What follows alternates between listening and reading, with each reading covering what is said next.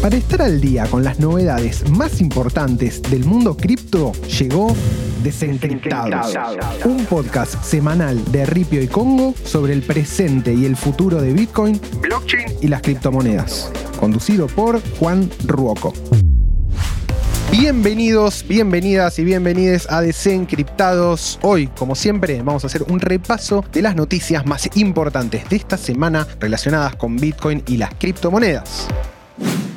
Nike se compró una empresa para diseñar zapatillas en el metaverso. El gigante de la indumentaria acaba de anunciar la adquisición de RTFKT Studios, una empresa bastante particular que se dedica al diseño de zapatillas para sistemas de realidad virtual. Sí, no la podés creer. Desde Nike describieron a esta compañía como una marca líder que aprovecha la innovación de vanguardia para ofrecer coleccionables de próxima generación que funciona cultura y juegos. En febrero de este año, RTFKT lanzó una particular colección en colaboración con un joven artista donde combinaron un par de zapatillas reales con NFTs coleccionables. Cada par de zapatillas tenía su contraparte en el mundo cripto. La colección logró vender unos 600 pares en apenas 6 minutos y generó más de 3 millones de ganancia en ese momento. Al anunciar el trato y sin revelar cuánto gastó, Nike colocó el logotipo con forma de rayo de esta nueva empresa junto a sus otras marcas icónicas, como ser la pipa de Nike,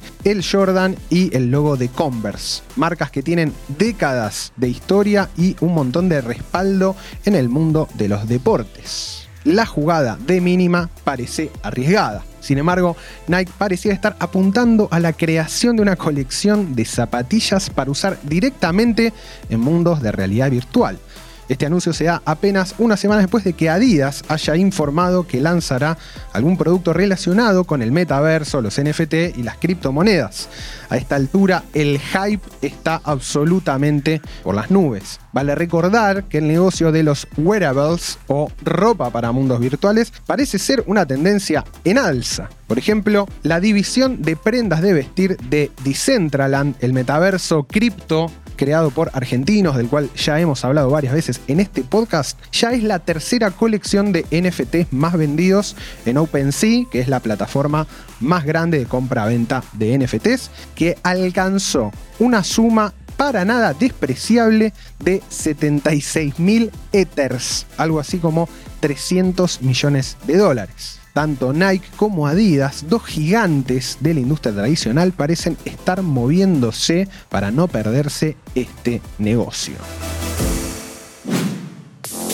La Corte Suprema de la India declaró inconstitucional la prohibición de Bitcoin. El pasado lunes 13 de diciembre, la Corte Suprema de la India falló en contra de una decisión impuesta por el Banco Central de dicho país en abril de 2018 que prohibía a las instituciones financieras brindar servicios bancarios a exchange de criptomonedas. La decisión original había obligado a las empresas con operaciones en la India a cerrar su plataforma, cambiar de industria o mantener solo los intercambios cripto-cripto. Gigantes de la industria tuvieron que acatar la decisión y acomodarse a a ese escenario o bien irse del país. El fallo de la Corte Suprema anuló de plano esta prohibición por considerarla inconstitucional. Esta decisión, que puede parecer meramente administrativa o algo menor, tiene un tremendo impacto dado que vuelve a abrir la posibilidad de que la población de India, cercana a las 1.400 millones de personas, pueda volver a comprar, enviar, recibir criptomonedas de manera fácil y sencilla.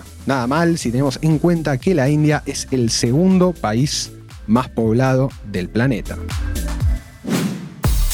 Algunos números sobre Bitfarms.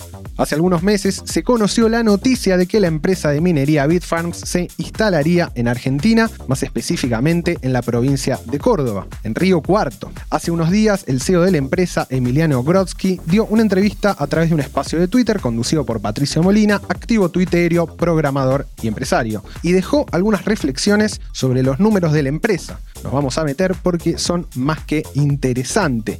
En septiembre de 2016, después de haber vendido mis empresas, estaba buscando algo para hacer que me motive. En una aerosilla en Bariloche, un amigo me contó sobre Bitcoin y desde entonces no paré. En un momento me dijeron que la rentabilidad mensual de BTC era del 9% y ahí nomás me fui con mi socio a Galería Jardín y compramos todas las placas de video que pudimos, unas 240. Las montamos en un espacio fabril y empezamos a minar, afirmó el CEO. Hoy la empresa cotiza en Nasdaq. Todavía no lo podemos creer, es un proceso único al que muy poca gente llega, pero a la hora de eso estás de nuevo enfocado empujando para hacer crecer la compañía. Hoy estamos minando 12 bitcoins por día con un margen del 85% de ganancia. Tenemos más de 3.000 bitcoins custodiados y tenemos 1,5 del poder de hash de la red total. Una locura, 1.5 del hash, una sola empresa y una empresa creada por argentinos, más allá de que su principal operación está en Canadá. Por último, dicen, hoy estamos consumiendo la electricidad de unos 150 estadios de River 24/7 y en breve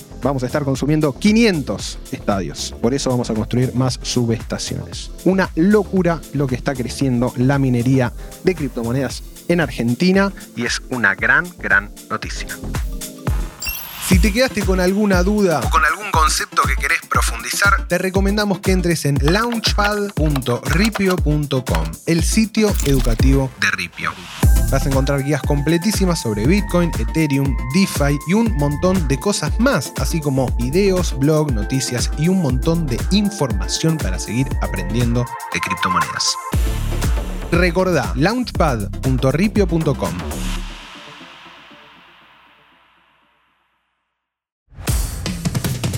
Y ahora vamos con los números, pero antes, sí, sí, sí, sí, la cortinita del noticiero. Bueno, vamos entonces hablar de lo que siempre queremos hablar, pero estos días ya no queremos hablar tanto. ¿Por qué? Porque bueno, las criptomonedas siguen en su tendencia a la baja. Bitcoin perforó el piso de los 50 mil dólares y está ahí luchando para no caer de los 47. Ethereum y el querido Ether perforando el piso de los 4.000, no se veía hacía unos meses, y toca 3.700. En eh, mi opinión, este movimiento bajista va a durar algunas semanas más, así que los cinturones, esperar, mirar de cerca y ver, y ver si hay alguna señal de piso para aprovechar y meter unos pesos. Mientras tanto, recomiendo no comprar nada, meterle F5 a Ripio todo el tiempo para revisar la página de las cotizaciones sigan de cerca el precio. Aprovechen que están todas las cotizaciones a mano en Ripio. Pueden ver de Bitcoin, de Ethereum, de Dogecoin, de AVE, de todos los tokens de Smooth Love Potion. Absolutamente todas las cotizaciones desde la página. Así que atentos. Es un momento para mirar y estar expectantes. ¿Hay oportunidades? Siempre hay oportunidades, pero hay que ser peores. Mi nombre es Juan Rocco y estas fueron las principales noticias del mundo cripto presentadas por Ripio. Nos encontramos la próxima semana en el siguiente capítulo de Desencriptados.